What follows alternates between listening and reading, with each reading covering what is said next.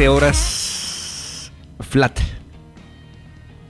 13 horas flat. Una en punto de la tarde en territorio colombiano.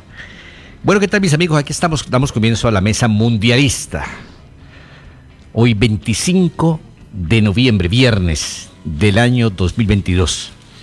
Bueno, los viernes siempre son musicales y deportivos, pero con toda esa información que tenemos, pues hoy la parte musical no va a tener que aguantar hasta que termine el Campeonato Mundial de Fútbol, ni más faltaba. Para resaltar, pues ayer tuvimos, a ver, a ver, el 3-2 de Portugal con gana, la victoria de Brasil 2 por 0 frente a Serbia, la victoria de Brasil 3, perdón, 2 por 0 contra Serbia. ¿Mm? Y hoy hemos tenido a primera hora dos Irán 0 Gales, ¿cómo te parece? Hemos tenido la victoria de Senegal 3 por 1 frente a Qatar. No pega una Qatar. ¿ah? Dos partidos perdidos, ya está listo. Boleteado. Y recién ha concluido. Países Bajos 1, Ecuador 1. Países Bajos, dos puntos. Bajos en fútbol también. Esta selección no es comparación a la, a la Holanda que conocíamos nosotros. Y Ecuador tuvo la oportunidad de ganar, pienso yo. Le invalidan un gol bien invalidado. Ah, pero qué lástima, hay una pelota en el travesaño. Bueno, muy bien lo de Ecuador. Quedamos al pendiente de Inglaterra, Estados Unidos, que será a las 14 horas, 2 de la tarde. Y de esa forma estaremos cerrando la jornada de hoy. De modo, mis amigos, que con esto y mucho más, comenzamos a darle trámite a esta mesa mundialista. Mesa mundialista que siempre tenemos aquí en M3 Estéreo y en colombiasport.net a nombre de Superastro, el astro que te hace millonario. Hay un astro que está en cada rincón del país. Superastro. Puedes jugarlo en las más de 72 mil terminales de venta en toda Colombia y ganar hasta 42 mil veces lo apostado. Juega a Superastro. El astro que te hace millonario. Autoriza con juegos. Bueno, 13 horas 2 minutos, saboremos un riquísimo tinto de café y la Roja, calidad certificada. Don José Baus, ¿qué ha hecho? ¿Cómo me le va, hombre? ¿Qué me cuenta? ¿Qué más, Marino, Juan Fernando, compañeros, a toda la gente que nos escucha? Pues, hombre, te digo que estoy muy emocionado con este Ecuador. Y yo emocionado con su sonido. Hoy, y yo emocionado con su sonido. Hoy es perfecto. ¿Cómo decías, Marino? Y yo emocionado con su sonido. Hoy es perfecto. Ah, Así es que se quiere, mijito. Por fin. Por fin le pegamos. Sí, papito. Y, muy contento, como te decía, con este Ecuador, porque, hombre, le ganó muy bien a Qatar. Me, me, quedó ahí la sensación de que le pudo anotar uno más para después no tener problemas en el gol diferencia o en la diferencia de gol y el partidazo que le hace hoy a Holanda, Países Bajos, los últimos 15 minutos del primer tiempo y lo que es el segundo tiempo, Ecuador, que fue la que dictó el partido, la que dominó la pelota, la que le dijo eh, a Holanda, es que digámosle Holanda porque eso de Países Bajos es como medio complicado, eh, le dijo, aquí estoy yo, ven quítamela, yo soy el que voy a dictarte la, la partitura del partido por un momento. Y hombre, eso, eso emociona porque son de los nuestros, porque cuando tú ves la contextura del moreno ecuatoriano es la misma contextura de nuestro moreno del Pacífico, nos separa una frontera, eh, y es nuestro fútbol, el famoso fútbol andino que llama eh, Marino, que siempre queremos ver si podemos competir mano a mano con los equipos grandes europeos, y resulta que Ecuador hoy nos dijo sí, sí podemos cuando hay trabajo y cuando hay organización, y cuando hay jugadores, por supuesto. Claro, eso es básico, importantísimo, pero vamos a saludar a Juan Fernando Mora que entiendo nos tiene también un invitado a esta hora en esta mesa mundialista. ¿Qué tal, Juanfer? ¿Cómo vas? Bueno, Marino, muchas gracias. Y tenemos como invitado aquí a Mesa Mundialista a un exjugador de la selección argentina, en el proceso de Estados Unidos 94, que integró también equipos importantísimos como River Plate, como Boca Juniors, Atlético de Madrid y Montpellier. José Luis Villarreal Villita, volante de primera línea. Un saludo, Villita, muchas gracias por estar con nosotros aquí en Mesa Mundialista y en la previa de Argentina ante México. ¿En qué cree usted debe mejorar el conjunto gaucho ante México? Hola Juan, ¿cómo estás? Bueno, mira, yo creo que Argentina lo primero que tiene que cambiar es este, no la actitud, porque creo que la actitud, el sacrificio, la entrega y el siempre intentar ir al frente este, no, no, no, lo ha dejado de hacer en este partido contra Arabia. Lo que sí creo que tiene que cambiar la Argentina es la posesión de la pelota, tener más, más, más sociedades, este, tener más triangulaciones eh, trabajarle un poco más al partido. A mí me da la sensación que el partido contra Arabia nunca le encontró la vuelta a esa defensa de, Arabia Saudita que se, que se paraba tan adelantada y, caían en la trampa siempre en el offside. Este, pero bueno, de todas maneras, siempre arrancar con el pie izquierdo en un mundial para los argentinos no es una cosa sencilla. Pero bueno, la gente sigue esperanzada en que bueno, hay, hay un, grupo de, futbolistas que juegan en las, grandes ligas, en las mejores ligas del mundo, y que no estaba en, la cabeza de nadie este, arrancar perdiendo este, contra una selección que en la previa parecía un, partido este, accesible y, no fue así. Pero bueno, eh, yo creo que lo que tiene que cambiar Argentina desde, desde mi punto de vista es eso, ¿no? Esas tres o cuatro cosas que te he marcado. Villita, ¿debe cambiar Scaloni la alineación y cuál sugiere usted deberían ser esos nombres o esos hombres en la nómina argentina? Mira, yo creo que en, cuanto a los nombres, yo creo que Enzo Fernández tiene que jugar. Me parece que él en la mitad del campo le va a dar mucho más fútbol, le va a dar más frescura a la mitad del campo de lo que se la puede, de lo que le puede dar el Papu Gómez, el, mismo De Paul, que para mí están, están en un nivel este, bajo. Pero también cabe recordar, este, Juan, que, la Argentina no es este, que se ha eh, identificado en estos últimos 36 partidos que no ha conocido la derrota por un equipo este, vistoso, un equipo este, que tenga tanta tenencia de la pelota, que, que eh, digamos que elabora muchísimo la jugada. No, no, la Argentina me parece que es una, una selección bastante previsible, es una selección más vertical este, con, un Messi, obviamente, ya con, sus 34, 35 años, este, jugando su, último mundial, que por el momento hasta lo veo jugar casi como un doble 5, retrasado, porque ya no tiene la sprint, no tiene la,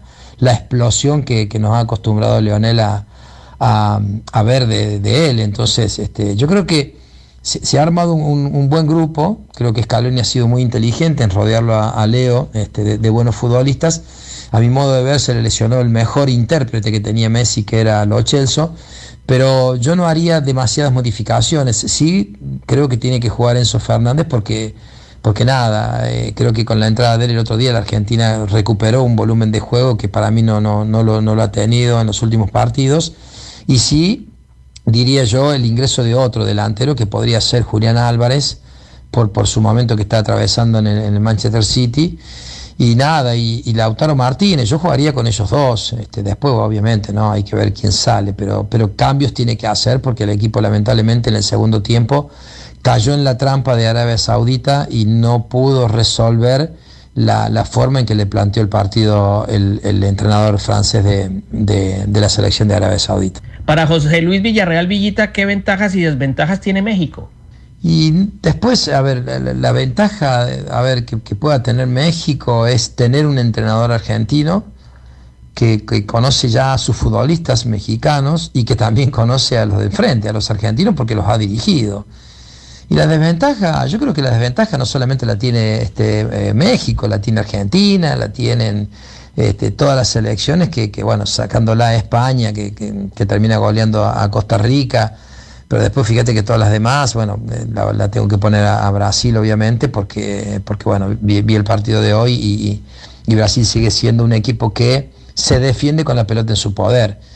Pero volviendo a la, pregunta, este, ¿cuáles son las ventajas y las desventajas? Yo creo que las desventajas que tiene México como la tiene Argentina es que de de cancha hacia atrás son, son selecciones vulnerables, tienen defectos, tienen sus virtudes, pero yo le veo más defectos que virtudes a ambas selecciones, no solamente a la de México. Y finalmente, José Luis, ¿qué opinión eh, le merece la primera fecha de esta fase de grupos? ¿Cuál puede ser eh, la novedad? Si hay alguna sorpresa táctica, ¿cuál puede ser la decepción en el concepto de José Luis Villarreal Villita? Bueno, por, por cuestiones de trabajo no he podido ver todos los partidos, pero sí me llamó muchísimo la atención de la forma que planteó el partido Japón-Alemania, de la manera que se lo planteó la misma este, Arabia Saudita a Argentina. Em, obviamente la decepción pasa más por el lado de Alemania, que, bueno, sabemos que, Alemania es, potencia, que siempre está peleando la Copa del Mundo y, nada, el arranque como el de la Argentina no, no, ha sido el esperado, pero son selecciones que se van a recuperar. a ver, más allá de que por ahí no se vea, una, una selección, un equipo homogéneo, compacto, son selecciones que tienen muchas individualidades y, en cualquier momento esas individualidades te, marcan una, diferencia. La Argentina obviamente está, está obligada a, salir a, jugarle el partido a México en campo rival y, después, bueno, nada, creo que la decepción un poco es esa, ¿no? Este, un poco Alemania por, por, todo lo que vi ahí contra Japón y bueno, Argentina porque lo tengo mucho más estudiado. Argentina nunca le encontró la vuelta a ese parado de la defensa del equipo francés, dirigido por el francés, este, un hombre que obviamente se lo planteó de una manera brillante a la Argentina y, por eso se lo gana. Este, y después, obviamente, son selecciones que, yo creo que van a terminar clasificando. No la pondría como, como candidata. Yo he sido bastante crítico de la selección argentina, pero no de ahora, porque ahora es muy fácil caerle ante la derrota pero yo hace un año y medio a esta parte vengo sosteniendo que la Argentina no juega bien y bueno, lamentablemente este, se arrancó perdiendo, pero creo que se va a recuperar, va a clasificar, pero insisto con este concepto, Juan, no la veo a la Argentina como una gran candidata a ganar este mundial. Muchas gracias, José Luis, por estar con nosotros. Ahí estaba pues Marino, José Luis Villarreal Villita, un hombre que es entrenador en los Estados Unidos, dándonos su concepto en la previa de Argentina, México en el Mundial de Qatar 2022. Esta es Mesa Mundialista. Muy bien, gracias Juan Fernando. Ya volveremos con usted un instante. Y José, fíjate que estaba hablando, estaba hablando recién con, con Jorge Barraza, ese gran periodista argentino, compañero nuestro amigo, que está ahí en Qatar. Y hablábamos de, de esta Argentina, ¿no? Que está venida menos, desde lo físico, atlético. Escuchemos un poquito, porque alcancé a grabar algo de la charla, es una charla muy personal, pues, y, y, no hay problema en reproducir lo que, lo que me dijo Jorge. Me parece de todas formas muy interesante. Argentina llegó eh, muy mal físicamente, la mayoría de los jugadores no están bien, dicen que Messi está a cuatro puntos, que va a jugar pero que va a jugar parado porque no, no, no, no está, ¿viste? No está físicamente. Y hay varios así. Podría jugar Dybala, pero Dybala está peor. No juega nunca, pero siempre está lesionado. Tanto los jugadores mal, ¿viste? Y este es un campeonato donde vos ya viste la incidencia física que hay, es brutal. Los jugadores son máquinas, los jugadores de, Canadá, de Arabia Saudita, los, de Ghana, son máquinas, máquinas físicas. Si no estás muy bien, no podés, no podés, no podés ni contra esos equipos. Bueno, José, ¿se desinfla Argentina o qué con ese concepto de Jorge Barraza bastante pesimista, no? No, pues es un concepto y si nos vamos a concepto, yo creo que entonces Argentina ya se hubiese desinflado con lo que opinábamos antes del Mundial Juan Fernando Morello, porque la teníamos muy analizada. Ahora, una, una simple opinión, ¿no? Estos torneos cortos, cualquier cosa puede pasar, como que Croacia jugara una final del mundo en el Mundial pasado cuando nadie la tenía, y Argentina tiene individualidades suficientes para sacar un partido adelante. Ahora, lo que yo no compraba de inicio es que me decían que Argentina estaba en el lote de los España, de los de Alemania, de los Francia, incluso de los, de los Brasil, habiéndole ganado esa Copa América. Porque para mí esas selecciones por jugador, por técnico, por estructura de juego, siempre estuvieron por encima de Argentina. Lo que pasa es que como estamos acostumbrados a que hay 200 mil periodistas argentinos y que si vos te vas a Suiza eh, o a cualquier país del mundo, te vas, no sé, a, a, cualquier rincón del mundo y vas a buscar cuál es el periodista que maneja ya los medios hispanos, vas a encontrar un argentino.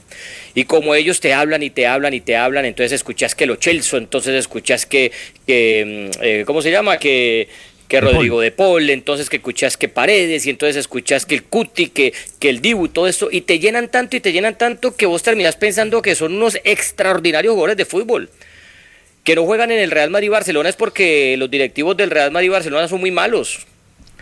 Entonces te llenan tanto y, me, mantengo en ese concepto porque los vivo y sé en este país y, y sé cómo es el cuento con ellos entonces te hablan también, también de sus jugadores y un gol de ellos es el mejor del mundo y el lateral que me dio es un gol el mejor lateral del mundo. Entonces eso termina por convencer a la audiencia y creer pues que ese es un super equipo. Ahora, yo no te estoy diciendo que Argentina es un equipo malo, no, para nada. Ah, los argentinos ya sabemos el gen competitivo que tienen y esa garra que sacan en momentos claves. Y si llega a la final del Mundial, eh, yo diría aquí pues que me equivoqué y me sorprendería. Pero que sobre el papel estaban al nivel de estas otras que te mencioné, no, para mí no. Sí, vende muy bien su producto. vende muy bien su producto, es innegable. Pero pues falta mucho camino por recorrer todavía, ¿no? Eso sí debemos tenerlo muy presente, muy en la cuenta. Porque por ahora las posiciones que nos dicen, vamos a revisar los grupos, mi estimado Juan Fernando. En el grupo A tenemos a Países Bajos con cuatro puntos, al igual que Ecuador. Y tenemos a Senegal con tres y Qatar sin puntos. Ya Qatar out. Se quedarán con el gran recuerdo de haber realizado un campeonato del mundo y pare de contar. Este grupo está disputado todavía, es un punto de diferencia nomás de Senegal con los dos de arriba, Países Bajos y Ecuador. En el B está Inglaterra con tres puntos, Irán con tres, pero Irán tiene dos partidos. Estados Unidos un punto y Gales un punto. En el C tenemos a los árabes, jugado una sola fecha, con tres puntos, Polonia uno, México uno, Argentina cero. Tenemos en el D a Francia con tres puntos, Túnez con uno, al igual que Dinamarca, y sin puntos Australia. En el E tenemos con tres puntos España y Japón, sin puntos Alemania y Costa Rica. En el F, Bélgica, tres puntos, Croacia, uno, al igual que Marruecos, Canadá, cero puntos. En el G, Brasil, tres, al igual, al igual que Suiza, y Camerún y Serbia sin puntos. Y en el grupo H, Portugal tiene tres puntos, Corea del Sur uno, Uruguay uno y Ghana cero. O sea que esto todavía no está para nada claro. Ahora, la fecha de hoy, como decíamos, pues hombre, tenemos un partido ahora que puede mejorar la imagen de Argentina, ¿no? Podría ese partido, que se juega ahora a las 14 horas a las 2, Argentina-México. Vamos a ver qué pasa, porque te quiero decir un traspié de Argentina hoy y ya tuki tuki lulú, Juan Fernando. Pues Marino, primero eh, hay que decir Perdón, mañana, mañana. Dije, dije hoy y, perdón, dije hoy y es mañana el partido de Argentina-México. Correcto, correcto Marino, es así. Pero igual también ese es otro partido importante debido a lo que pasó hoy con, con Irán. Sí. Irán ha ganado, deja a Gales en medio de un incendio y obviamente pues veremos eh, lo de Inglaterra hoy ante Estados Unidos, ¿no? Porque la presión ahora es para el equipo de las barras y las estrellas. Ese es el partido de las 2 de la tarde, Inglaterra y el país de ustedes, Estados Unidos. ah, no, ustedes son, son, colombianos, pero hermano, están viviendo allá y, y donde uno vive, pues imagínate. Bueno, Sí, sí, un país que nos ha abierto las puertas sí, también. claro. Y, estamos muy agradecidos. Y ustedes con hijo, a mí me dio una hija también. Ustedes con hijo norteamericano y toda esa cuestión, y yernos y, y nueras norteamericanas. Ahora y todo, y, nietos. Ya tengo, ya tengo yerno además. Ah, además. ahí tiene, mijo. Entonces, sí, es el país. pues? Es el país, claro, innegablemente. Así el corazón está en Colombia. A ustedes les encanta la avenida Sexta, les encanta la Quinta y, y, y todo el. Mi corazón está en mi bella Cali. Y todo el jaleo de por acá, pero bueno. Esos atardeceres de la sultana, Dios mío. Ay, ese cholado, joven, ese cholado. Mora. bueno, y el chontaduro. Pero te no sé si usted viste el partido de Irán contra Uruguay. El amistoso que eso fue en septiembre. Antes de Sí, yo lo mundial. vi. Que bien es más, me tocó transmitirlo. Y por eso a mí me sorprendió ese 6 a 2 contra Inglaterra. Esos, jugadores como que después de ese problema de, no cantar el himno y los problemas sociales pues que tiene el país apoyando eh, a, las mujeres, que me parece muy bien, eh, parece que se sacudieron y hoy mostraron de lo que son capaces. Y le ganaron muy bien a, a Gales. Es que, es que José, yo creo que también el fútbol es eso, es ese encuentro como para salvar la patria más en estos eventos de, mundial, donde no, solamente estamos detrás de un balón, sino que aquí también se defiende una bandera, ¿ves? Y entonces, el, eh, como cualquier actividad humana, está sometida a esta clase de situaciones que la, te rodean. Imagínate eh, lo que significa para Qatar, no solamente, como bien decía Marino, ya cumplió su mundial, pero pasa la historia porque ya marcó un gol no solamente fue ese, sino porque además marcó un gol. y entonces, a partir de ahí, comienzas a tallar en piedra ciertas historias muy bonitas que se dan cita en, un mundial de fútbol. Entonces, hoy aparece Irán, creo que se reivindica el señor Queiroz, ¿no? Porque esta Irán, a mí, me, de mí se me burlaban. Y yo decía acá, ojo con Irán, no, no, no va a ser campeona del mundo. Pero de pronto puede dar una sorpresa para una sorpresa, pero igual pues aparecieron estas cosas alrededor del equipo, como lo que ocurrió con Camerún, que lo contábamos ayer, donde el presidente de, la nación quería otros jugadores y el técnico Son dijo que no. Es decir, todos vivimos lo mismo. Hoy vimos a un Luis Vangal que tiene cáncer y le pidió a la Federación Holandesa que lo dejara trabajar haciendo su trabajo o laborando con la selección de su país.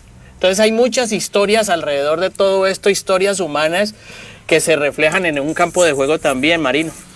Bueno, Brasil ya con dos bajas.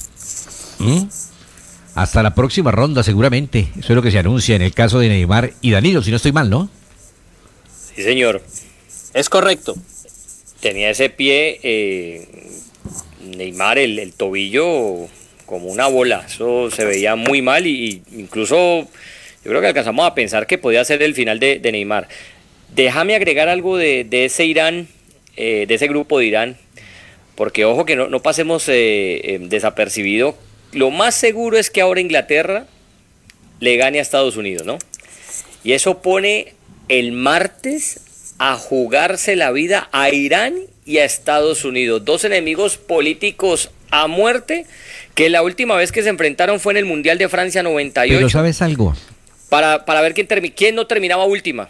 Pero sabes algo, Y ese partido va, podría definir la clasificación del segundo el eh, próximo A mi juicio, pues hoy, ahora, en menos de una hora, yo creo que saldremos de duda ¿no? en el caso de Inglaterra, porque es que medir lo que ese partido contra Irán, una diferencia tan grande es complicado. Pero creo que Estados Unidos es una resistencia mayor para Inglaterra. De pronto le gana Inglaterra a Estados Unidos pero no con la facilidad que tuvo frente a Irán, ¿no? Entonces, me parece un partido muy interesante para ver realmente qué es lo que tiene Inglaterra ya con un o con un rival, pues eh, que, le presentará un mayor obstáculo, ¿no? Aunque yo soy un convencido de que esta selección de Estados Unidos por reconvocó, y se lo decía Mora una vez que coincidimos eh, en el canal. ¿Se perdió Fernando o qué? Eh, no, aquí estoy, aquí estoy, Marino. no, te decía, Juan Fernando, rápidamente que eh, yo creo que esta selección es pensada para el Mundial del 2026. Bueno, vamos darle bagaje, darle recorrido, porque es muy joven. Que tenemos con los Estados Unidos. ¿Qué pasó con el retorno? ¿Qué pasó? Yo, te, yo estoy escuchando aquí. Ahora no sí. he movido nada. Ahora sí, ahora sí, ahora sí. No era el retorno nuestro que estaba, que se nos había caído, tranquilo. Ah. Ah, no, no. Yo no lo escuchaba no, y era que estaba escuchando yo a José su exposición. Yo soy muy respetuoso. A ver, José, no, José, eh, Juan, eh, Marino, que, que les decía que esta selección de Estados Unidos para mí es pensada para el Mundial del 2026 donde Estados Unidos va a ser local. Y por eso tanto jugador joven y tanto jugador de la MLS que, escogió el técnico que a muchos sorprendió, dejó a algunos jugadores de Europa por fuera. Correcto. Yo creo que es para el rodaje, bagaje y que lleguen a ese próximo Mundial ya con recorrido pensando de pronto en dar una sorpresa. Lo entiendo, lo entiendo, pero aún así pienso que es más resistencia que Irán, pues, ¿o no? ¿O me equivoco? Debería. Pues hombre, uno pensaría, Marino, que sí, porque hay jugadores con esa experiencia y además te quiero decir, es lo mismo que está ocurriendo con la selección de Canadá y creo yo con la misma selección ecuatoriana que han hecho la construcción de unos equipos pensando en futuros mundiales, ¿no? Entonces, eh, mientras que Irán no. Irán tiene ya algunos jugadores que están eh, también, eh, digamos, en un proceso de, de salida Además porque toma el proceso, toma este, toma este proyecto eh, Queiroz también en el último tiempo. Pues esto fue ahora nomás el nombramiento de Queiroz eh, después de que fracasó con Egipto. Pero, y con Colombia además. Pero podríamos pensar que yo me podría plegar a esa idea tuya, por supuesto, Marino. Ahora, ¿qué es lo que pasa, José? Creo que este eh, se va perfilando como un mundial de recambio para muchas elecciones. Pues a ver, si miramos en Estados Unidos definitivamente, Inglaterra es muy joven, Ecuador es joven, lo de Qatar pues fue no eh, ser país anfitrión, pero yo creo que nadie le apostaba un peso. Eh, Uruguay, Alemania Uruguay tiene, su recambio. También, Uruguay, España. solo tres por encima de los 30 años. Eh, yo creo que si hemos, estamos viendo Uruguay España. Jóvenes. Francia mantiene la base de campeona del 2018, pues excepto esas bajas importantes como la de Cantila de Pogba, porque Benzema no estuvo en ese mundial. Eh, pero yo creo que estamos viendo un mundial muy rápido, Marino, y, esa rapidez lo marcaba Juan Fernando ayer, lo del fútbol moderno, ¿no? Ya no tanto pensar, sino agilidad, presión y, y tener la pelota y decidir rápido. Y eso te lo da la juventud también. Uruguay España tiene un buen recambio también. Claro. También. Claro, Marino. Y te digo una cosa, Marino, te digo una cosa, y, lo hablaba aquí con un compañero de trabajo porque estoy en el, en el canal donde, donde laboro. Y es una idea suelta nada más, es una idea suelta. Fíjate que hemos visto un mundial muy dinámico debido a que estamos casi llegando a la mitad de los torneos en Europa. Yo tenía esta teoría que la compartía en el podcast con José, no sé. Yo creo que vamos a ver un mundial donde físicamente los jugadores llegan en una forma ideal Ah, ¿las lesiones van a estar presentes? Por supuesto. ¿Se va a jugar con el riesgo de las lesiones? Sí. Pero el ritmo de competencia. Me parece que no estamos observando un mundial donde hay jugadores que están caídos físicamente o como yo lo decía anteriormente, estamos viendo un mundial de restos humanos. Creo que estamos observando fútbol dinámico de velocidad, A ver, lo, lo resumo. De definición. Me parece. Lo resumo, Juan Fernando. Eh, llegan con una carga, desde luego, que se, ha podido evidenciar en algunos jugadores, el caso de algunos argentinos y otros por ahí que están eh, resentidos, ¿cierto? Pero llegan con un buen ritmo de competencia, que es diferente. ¿Estamos? Mira que eso es una muy buena pregunta para el médico Arias. Porque yo siempre estoy de acuerdo en, lo que me, en lo que planteó Juan Fernando Mora de que por jugarse en medio de la competencia los jugadores llegaban mejor preparados. Porque te acuerdas que antes cuando era en el verano, no, que es un crimen, que los jugadores terminan eh, competencia y los que llegaron hasta finales de Champions o llegaron hasta ronda final de Champions llegan cansados, apenas un mes de vacaciones y volver a ese extremo calor de cualquier parte del mundo donde se juega el Mundial, eso es nocivo. Y ahora que jugamos en noviembre también escucho, no, que los jugadores llegan muy golpeados, muy... Pero pues qué mejor que alguien, ¿no? Que, que sea experto en la materia como el médico Arias, que, que, nos diga si él cree que es más conveniente que se juegue un mundial ahora con los jugadores ya habiendo descansado todo el verano y ya con ritmo de competencia o tirar, tirarlos en ese verano infernal, ¿no? En cualquier parte del mundo, pues que sea por arriba del trópico ecuatoriano eh, y con un solo mes de descanso luego de terminar las ligas.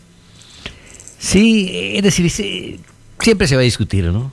Es decir, siempre va a haber una objeción sea mitad de año. Bueno, este ha sido un mundial atípico. Pero yo sí, de mi parte, resumo, ¿no? Llegan con, un buen nivel de competencia, pero con una carga que se va a evidenciar desde luego muchos jugadores con, resentimiento. Mira, por ejemplo, hoy tuvieron que sacar de la cancha también al goleador, ¿no? De Ecuador, a en Valencia, que desde el partido anterior, pues el médico Arias hizo una exposición aquí eh, muy amplia y muy certera sobre la, la, lesión de Valencia, pero hoy tiene que irse de la cancha también. O sea que hay mucho jugador tocado, ¿ah? Llegan con buen ritmo de competencia, repito, porque están en plena actividad, pero también con una carga desde lo físico atlético que los deja muy al borde, muy al borde de, una posible lesión, sobre todo de orden muscular, ¿no? Pero sobre todo por la saturación de calendario, Claro. Marino, es que estamos hablando hoy de un fútbol del último tiempo con copas, requete copas, recontracopas, eliminatorias de aquí, eliminatorias de allá. Termina este mundial y en enero hay Copa Africana de Naciones. Y entonces los entrenadores, en, sobre todo en la Liga Premier y, en Italia, en Francia, inmediatamente saltan porque, como así? Llega el mundial de Qatar, aparece diciembre y en enero se tienen que volver a ir para la Copa Africana de Naciones. Y después vendrán las, eliminatorias, con América. Y Exactamente, y entonces, y así, y en Asia, y en, y en otra parte del mundo. Entonces, cada vez se está saturando más al jugador, y obviamente, pues es muy poco el fútbol que observamos que le da la posibilidad a los jóvenes de aguantar ese ritmo, pero que Modric no nos vaya a durar mucho, que obviamente Messi no nos va a durar, que está tratando Ronaldo de estirar lo último que puede, porque tres o cuatro jugadores de ese talante, pues ya cada vez se ve más poco, pues. Bueno, Vamos a la pausa y luego les tengo, les pongo sobre la mesa mundialista un temita que, he manejado en las últimas horas. 13 horas, 29 minutos. Sí. Regálame 10 segundos, mira este datazo de Mr. Chip para irnos a la pausa. Holanda ha realizado solo dos remates, uno a puerta que ha ido gol y afuera en todo el encuentro. Es la cifra más baja de remates de Holanda en un partido en ah. toda la historia de la Copa del Mundo. Esto habla muy bien de la selección ecuatoriana. Y Ener Valencia, cinco goles. Por supuesto. En seis eh, partidos de mundial jugado. Perdón, eh, son cinco partidos jugados, seis goles. Tiene más goles que partidos jugados en mundiales de fútbol. Sí, señor, por eso lo define así. Países bajos, dos puntos, bajos en fútbol. Ya regresamos.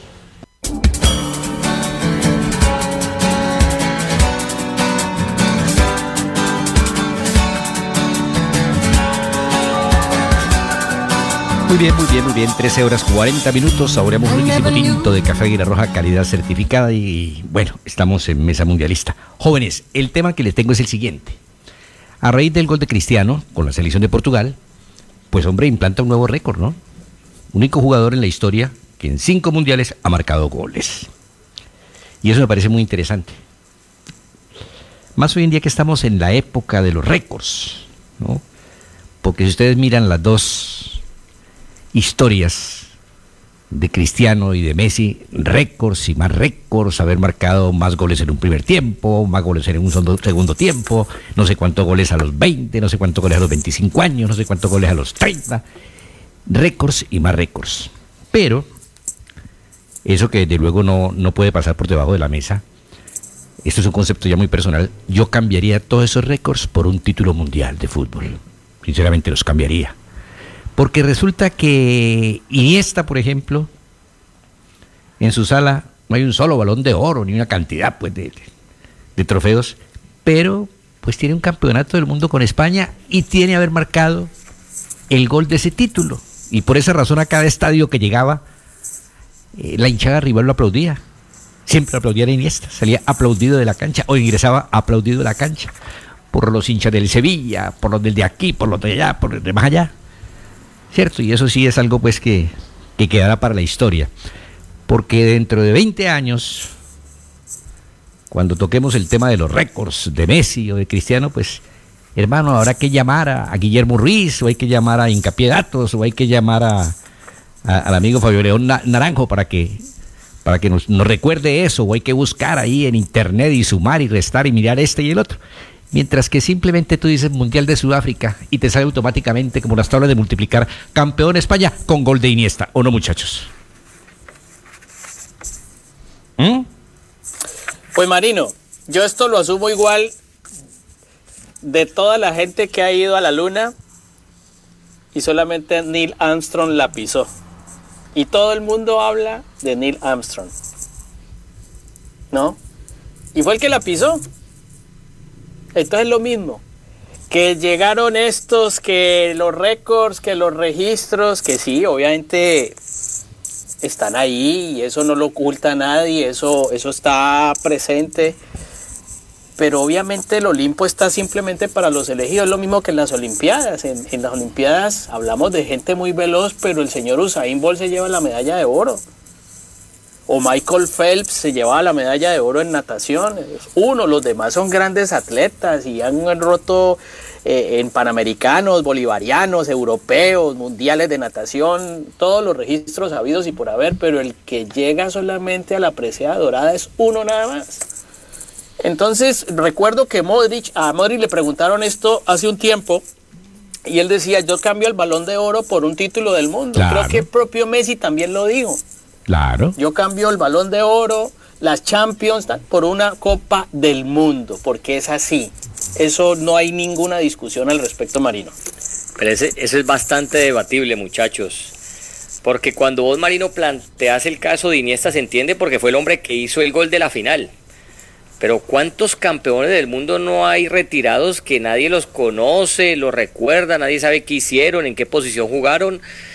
Mientras que vos le preguntás a un hombre como Cristiano Ronaldo, eh, en la historia cinco balones de oro, máximo goleador en la historia de Champions, máximo goleador en la historia del, del, Real Madrid, máximo goleador de este, máximo goleador de lo otro. Entonces esos títulos personales los consiguió él, obviamente jugando para un equipo y con la ayuda sí, de sus claro. compañeros, pero son récords que te quedan a vos, ¿no? O sea, no, no es que es el campeón de la Copa Telepacífico, no, no, es un tipo que batió récords eh, impresionantes. Ahora anotar en su quinto mundial y, todo esto gracias a, su buena condición física. Y yo creo que nadie va a discutir a Cristiano como el mejor goleador de la historia del mundo.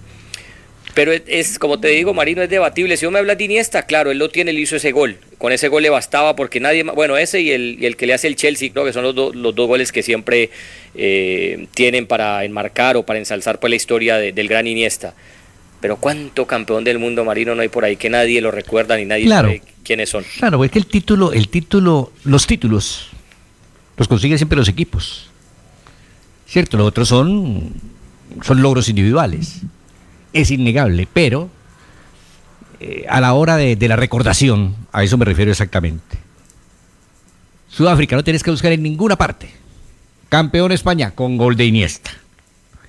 Y pues yo, por eso digo, es un concepto absolutamente personal. Yo sí cambiaría de ser un jugador de fútbol todos los récords. ¿Y sabes qué es ingrato, Marino? Por un título, por un título del mundo.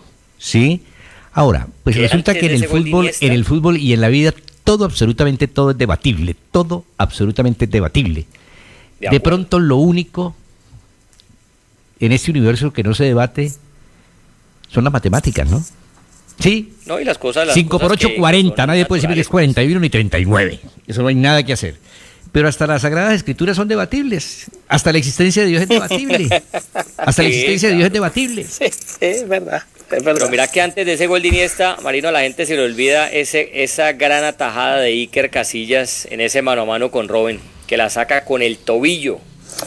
no existe pero fíjate ese tobillo de, de Iker no fuera tan puntudo como el de otro y ese partido lo ganaba Holanda. Pero es que en el deporte, en la historia del deporte marino, en, en, la historia del deporte nos hemos encargado en el último tiempo, no sé, o desde siempre. Yo hablo de lo que he vivido nada más. Yo creo que desde antes, yo creo que desde las crónicas de don Diego Lucero también pasaba igual.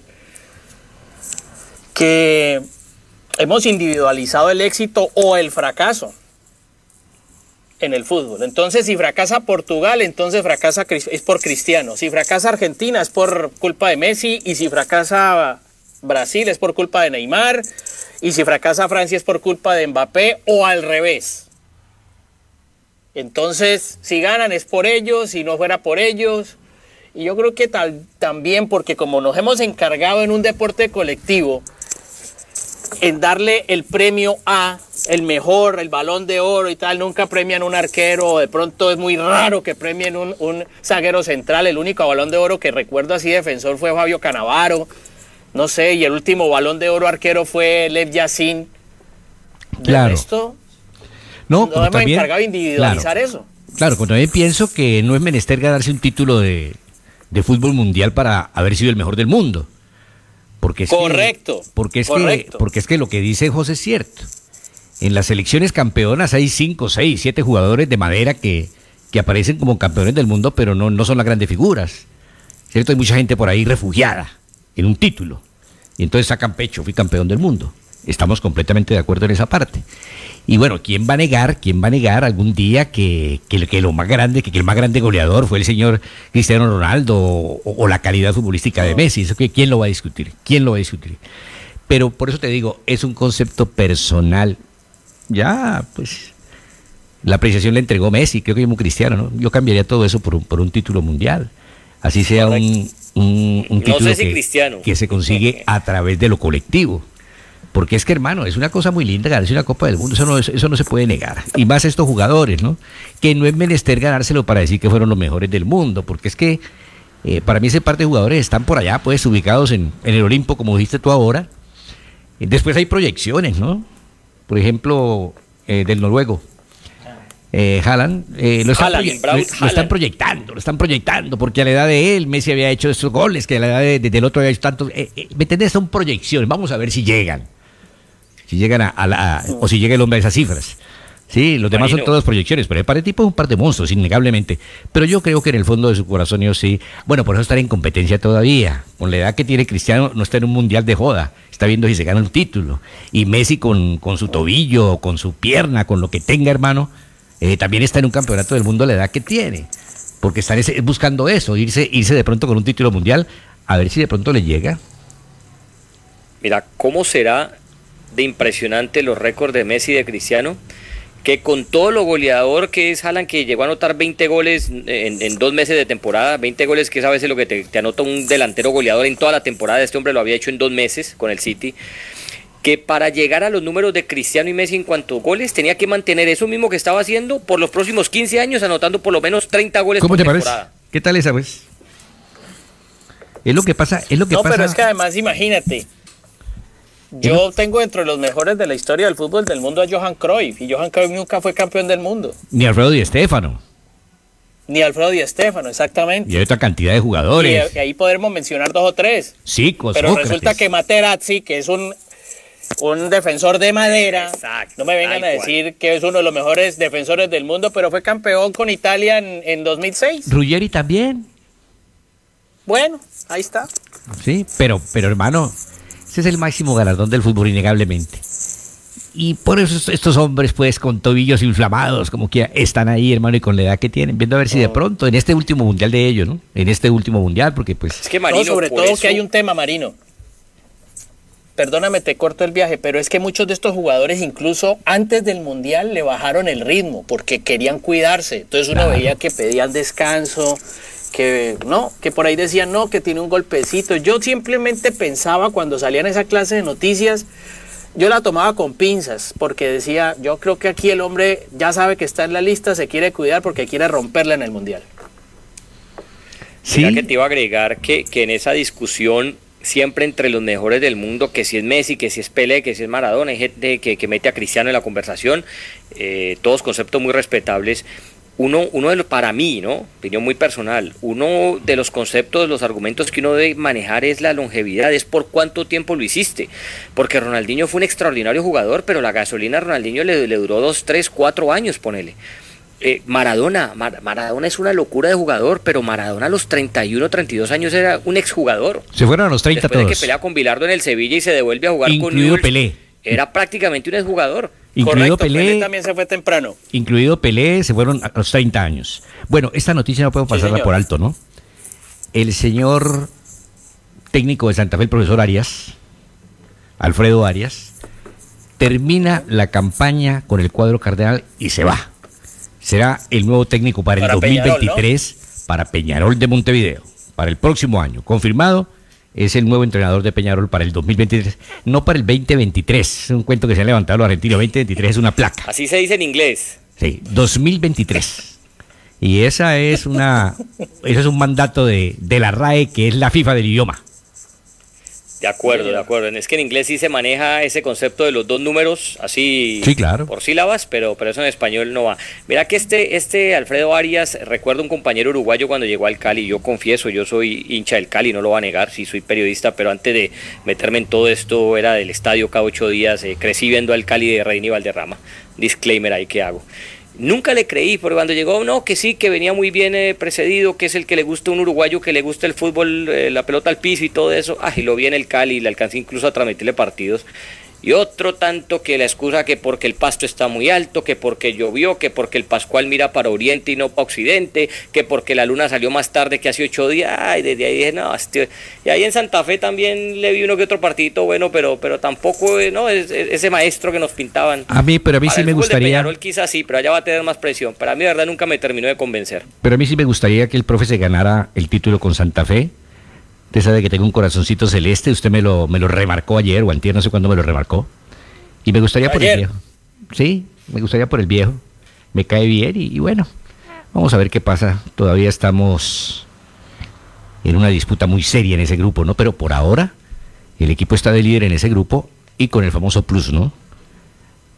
Que Marino, la te tengo alineaciones. que a la hora de los empates, de cualquier empate, pues por haber ganado, por haber ocupado el primer lugar en etapa de clasificación, pues tendría esa gran ventaja. A ver, deme la formación de Estados Unidos.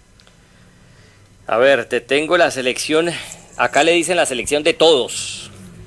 No se vaya a enredar. Turner en portería, con Dest por derecha, Zimmerman y Rim los dos centrales, Robinson por izquierda, medio campo con Musa, con el capitán eh, que es Tyler Adams, el jugador del Leeds United, y McKenny, que es de lo mejor que tiene esta selección. Y arriba va Wea, el hijo del legendario expresidente de Liberia, George Wea. Está con Wright, que va como nueve, y va Pulisic, que también entre Pulisic y McKenny es de lo más talentoso que tiene esta selección de Estados Unidos, dirigidas por el señor Greg Belha- Belhalter. La selección de Inglaterra va con Pickford, que enfrentó a Colombia en el Mundial de Rusia, fue el que le sacó ese diablazo al ángulo allá a, Mateus Uribe para luego el gol de, de Jerry Mina. Va con Trippier, con Stones, con Maguire y con eh, Shaw. Va con Rice y con Bellingham en el mediocampo, ese Bellingham que juega muy bien al fútbol, 20 años de edad. Va con Saka, va con Sterling, va con eh, Mount y en punta va con un tal Harry Kane, si lo conocen. Sí, conocido el muchacho, sí. Por acá estuvo en el Depor. Mm, Yo creí que iba con Foden, mira. ¿Mm? No, Pensé que mira iba que no, con lo, no le Y convence atención, Foden, Morita. y, Imagínate y que voy a, decir, voy a decirles algo, simplemente por el conocimiento que tengo de haberle hecho partidos. Haji Wright, el número 19 de Estados Unidos. Pónganle cuidado a ese jugador que milita en Turquía. Pónganle cuidado nada más, ojalá le vaya bien. No me nombraste al hijo de Ferreira ahí, ¿no? quedar mal. Sí, señor, sí, señor. ¿Sí va? Ahí está. ¿Al hijo de quién? De, de Ferreira. El hijo de Ferreira, de en el banco. Jesús Ferreira. ¿No va? El popular Jesus Ferreira en el banco. Ah, va en el banco, va en el banco. Bueno, ojalá tengas un minuticos ahí, pues. Porque no hemos podido ver un solo colombiano en la cancha, ¿no? ¿O sí? Eh, a ver, árbitro hasta ahora ninguno, ¿no? Ah, bueno, estuvo. No, vimos en el bar, ¿no? el del bar, ¿cómo se llama? Ah, el en el bar, eh? sí, claro. Ay, ¿Cómo hombre. el joven? Gallo, Gallo, Nicolás Gallo. Nicolás Gallo era. Gallo, Nicolás Sí, Gallo. pero digo, Nicolás en Gallo. cancha no hemos visto ni un solo colombiano, ¿no? Y no, y, y los colombianos. No, colombianos, los que quieras fuera de la Fernando cancha. Céspedes. He dicho dentro de la cancha, Morita, hombre, porque hay colombianos que están por ahí otras Pero sí sabes la que le pasó a un compañero de trabajo, Marino. No me grite, hombre, sí. Se fue a hacer una nota disque con los fanáticos de Ecuador cuando ganó Ecuador a Qatar. Ya. Y entonces estaba el hombre, aquí estamos con unos hinchas de Ecuador, celebrando el triunfo en el debut mundialista de Ecuador y tal. Y porque tenían la camiseta pues de Ecuador y la bandera ecuatoriana y gritaron diciéndole Colombia, Colombia. No, ese pobre viejo quedó. Dijo, uy, ¿cómo así usted no, no es un ecuatoriano? No, señor, somos colombianos. Y la bandera sin El escudo. pobre viejo la buscaron al segundo palo. ¿Cómo te parece? Claro. Bueno, señores. Goleador del Mundial en este momento, ¿quién tenemos como goleador? Máximo Artillero. Ener Valencia. Con tres goles. Y Dos y criticado uno, tres. a más no dar en Ecuador. O que sea, es Ener, que porque vota mucho gol. Sí. Y, y bueno, Eh. y, y siempre como ahora le transmitimos muchos partidos, ese gol es bueno. De los pocos que Europa ha regresado al con- a nuestro continente sea- y lo han vuelto a llamar. O sea que el hombre tiene la Nadie que no sea bueno lo vuelven a llamar. Tiene dos pasos por Europa después de haber vuelto. O sea que el hombre tiene Pero la lo posibilidad. resisten. en- es como una especie de Juan Zapata Vuelvo. ya, pues. eh, y el hombre, imagínate ahora, Marino. Cinco partidos de mundial, seis goles. Este viejo no escucha, Marino. O sea que tiene la posibilidad de alcanzar la marca de James Rodríguez en Brasil 2014, que fueron cinco goles. Tiene tres, ¿no? Sí, es probable. Y tiene partidos Cinco por delante. seis, cinco, ¿no? Fueron cinco goles, si no me equivoco, sí. Ver, Pues tiene por ahora un par de Y partidos. Richarlison quedó con dos. Tres. Tiene uno, ¿no? Chirú con dos. No jugó dos partidos, viejo. ¿Ecuador cuántos partidos ha jugado? ¿Dos? Dos. ¿Y son Dos. cuatro partidos? Y oficialmente partidos. eliminado Qatar, ¿no? Son Con tres ese partidos, empate de. Ecuador. Le falta uno. ¿Cierto? Correcto. Sí, señor. Y creo que va a clasificar, ¿no? Suponemos. Pues ojalá. Ojalá. Sí, o sea que podríamos hablar de dos partidos aparentemente. Dos partidos. Aparentemente. Con sí, el porque- empate, Ecuador está en octavos. Exacto. Y en octavos tiene un partidito más. Y ojo que si pasa Claro. segunda de grupo, e Inglaterra pasa primera de su grupo, se vuelve a dar ese enfrentamiento de 2006 en octavos entre Ecuador e Inglaterra. Recordarás que Ecuador Eh, Inglaterra. le jugó un señor partido a Inglaterra. Era el Ecuador de Suárez. Y termina ganando Inglaterra con Suárez. tiro libre de Beckham. Vea, un gesto valioso, muchachos. El príncipe de Arabia Saudita premió a los jugadores con un auto de medio millón de dólares tras el triunfo sobre Argentina. ¿Mm? ¿Cómo le parece el gestico del por acá De Arabia sufriendo y Saudita. padeciendo, por Dios santísimo. Y uno aquí, y uno aquí desangrado en los rines. yo recuerdo el de Emiratos Árabes en el Mundial de Italia 90 que le hicieron un, un gol a Alemania. Esa selección terminó última porque perdió todos sus partidos, pero le hicieron un gol a Alemania eh, en grupos y el que hizo ese gol eh, también le regalaron un carro lujoso. Que aquí tengo la charla. Marino. Aquí tengo la charla en el entretiempo de Tarzán, el técnico de Arabia. Él la de en francés, ¿cierto? Y tiene un intérprete ahí para que la traduzca al árabe. Y yo la puedo traducir al español, no hay problema. Vamos a ver. Ponela, ponela.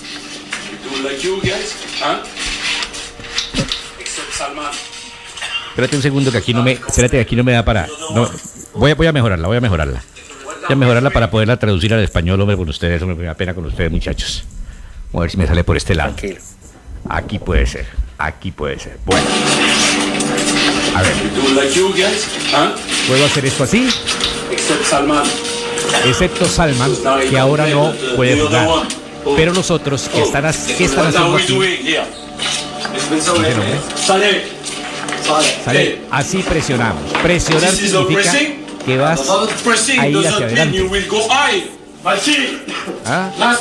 Estamos aquí, Messi en el medio del campo de juego, tiene la pelota y sigues en la defensa. ¿Quieres que vaya allí y lo presione él? Saquen el teléfono y se pueden sacar una foto con él si quieren, dice el viejo.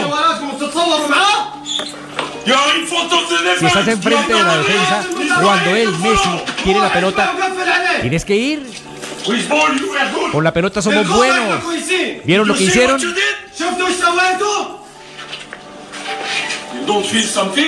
¿No sienten algo? ¿No sienten que, que le podemos dar vuelta? ¿No lo sienten, cabrones? Ellos, Argentina, están jugando. Vamos, muchachos, vamos. Esto es un mundial. Ven todo. Cuando están cerca del área, están así. Están así y baja los brazos del viejo.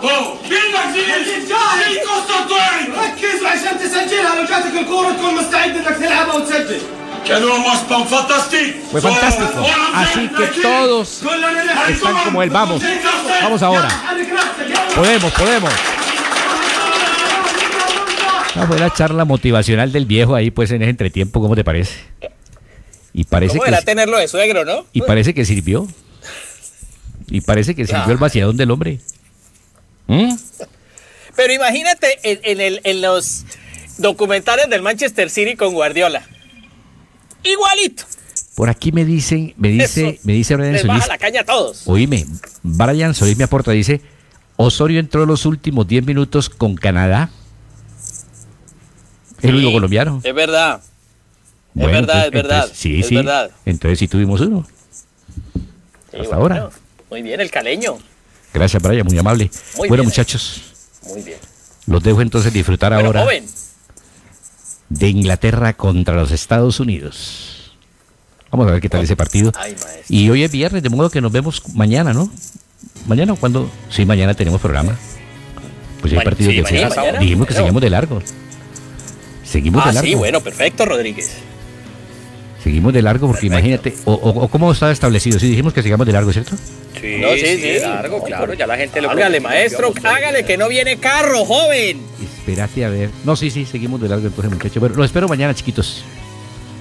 Así Bueno, quedamos, ¿no? Un Bueno, saludo, Marino. Bueno, Marino, Un mañana saludo para todos. que mañana tenemos mucho tema también. Ni me faltaba. Bye bye. Oh, claro. a nombre de Super Astro, México. el astro que te hace millonario.